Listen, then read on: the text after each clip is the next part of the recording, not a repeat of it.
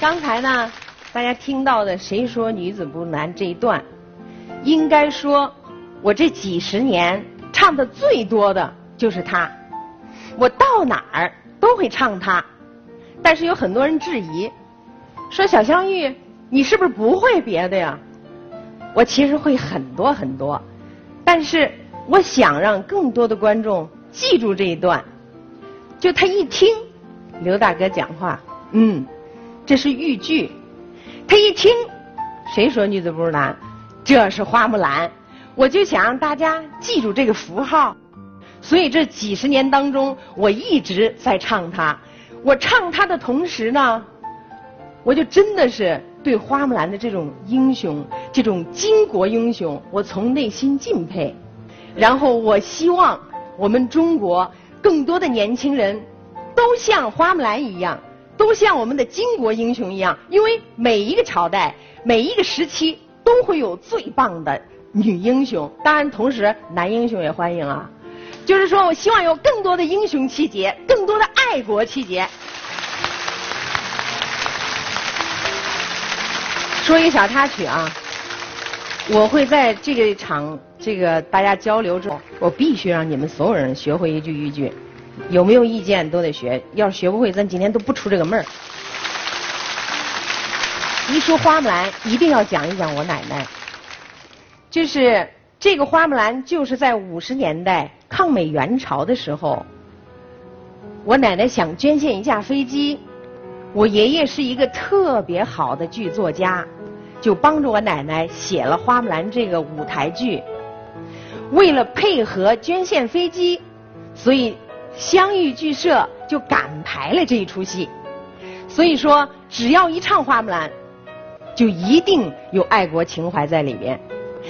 我奶奶对国家的爱，对戏曲的爱，大家可能知道一句话叫“戏比天大”，这一直都是她一生中在追求的。捐完飞机以后，她带着她的湘豫剧社就去了朝鲜战场。我记得奶奶跟我讲，说晚上的时候坐着卡车，不开灯，然后行进到一个演出的地方。白天呢，可能会在战壕边上，或者可能会在窑洞边上，哪怕有几个战士呢，也要把《谁说女子不是男》唱一唱，也要把《花木兰》唱一唱。然后就是很长时间一直在战场上，所以我就在这想。因为我们演出都是那个掌声不热烈还不满意呢，那他那儿他不可能有音响，也更不可能有更好的条件，关键是他有生命危险。真是当时带着他的相乐剧社，我奶奶有一批学生，真的是有他的一个大徒弟，就在演出当中，一个炮弹过来就给埋在土里了，就没回来。所以说是拿生命来演这个花木兰，来演这个豫剧。来鼓舞战士们的战气，真的是这样的。我听他跟我讲的时候，我觉得好像不是一个多大的事儿。现在想来，真的是我们都没有赶上战争。说起来很轻松，但是真是玩命的去做了这样一件事儿。大家想了，可能大的这个大师常香玉大师该是一个什么样这个？伟大的人或者大气的人，但是奶奶其实也是奶奶。嗯，比如说我给大家讲一个奶奶，在她去世的前几年到我们家的故事，就是她去我们家了，我就给她找了一个会做面的师傅，然后找了一个搀扶她的小阿姨，然后呢搀扶她的小阿姨呢和那个面点师呢几天跟她呢就配合的特别好，然后我奶奶住了几天就要走了，她就说，那个小阿姨你过来你过来你过来都叫过来坐到那儿。他就把他会唱的这这个花木兰呐、红娘啊、朝阳沟啊，他在那一直唱。哎呦，我说奶奶，你唱一段就行了。你眼睛也不好，腿也不好，我们应该的不中，叫我唱完。他要一直唱，因为他觉得戏对他来讲是他的生命，戏对他来讲他觉得最重要。他想把这个最重要的东西，他想把这种爱传递给每一个人。在他眼中没有大和小，只要。他看见你了，他就觉得我能给你点啥呢？我给你唱一段吧。这就是所谓奶奶的戏比天大，我觉得一直感动着我。我从来不好意思，比如说，这不是舞台就跟人唱了，我就觉得张不开口。但是我在我奶奶身上，我从来没看见过她觉得什么时候这个唱一下不合适，她觉得什么时候唱一下都是最合适的。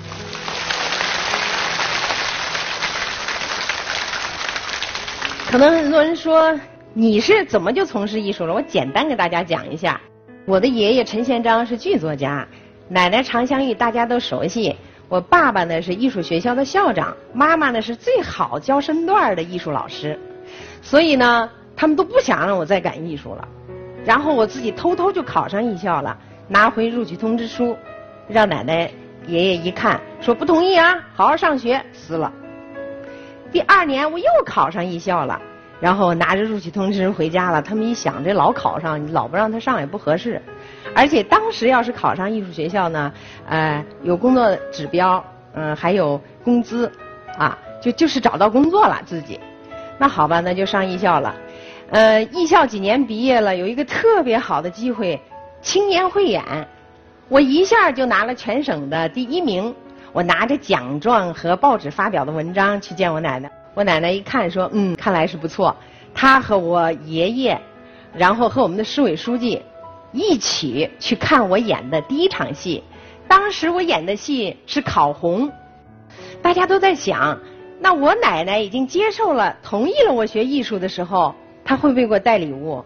大家都知道啊，那戏装上面穿金穿银的多的是，非常昂贵的。他会不会送我一套戏装？有没有可能送我一副特别漂亮的点翠头饰，都好几十万的？我还很期待。我说我这回演完一成功，我奶奶能送我什么呢？唱完以后，我奶奶就上台了。上台以后，因为烤红嘛，她烤打红娘老夫人有个这么长的大木头板子，她笑着拿着板子就过来了，就啪啪特别使劲打两板子，我眼泪都快出来了。我说啊，哎呀，我说好疼啊！他说咦，这回对了。你刚才演烤红的时候都是假的，大一打啊一打啊，他说来试试啊，啪啪打的好，好几天没下去红印子。我奶奶呢给我见面礼就是几板子，然后我当时一下就记住了，我从那儿我记住了，演所有的戏，做所有的事儿，就是真诚的，这就是奶奶给我艺术上的见面礼。嗯。我八五年的时候，第一次参加春节晚会，就中央台的春节晚会。因为我当时在河南的时候呀，你们在学校的时候都是有校花什么的，是吧？我在河南的时候，我是豫剧的豫，我是豫花，嗯，是最棒的豫花，好骄傲啊，觉得放不下呀，觉得自己好唱的太好了呀，掌声雷动啊，我一张嘴都是好啊，还真就是这样。然后呢，然后就觉得自己放不下了。一来中央台，一参加春节晚会，我的天哪！那会儿还有已经开始有港台歌星了，还有我们中国的一线的这种说相声的、唱歌的、演小品的大腕儿哎呦，我的妈呀，就没人认识我呀！哎呦，我的天哪！觉着回去以后真的不能再骄傲了，太想学习了，下定决心要学声乐了。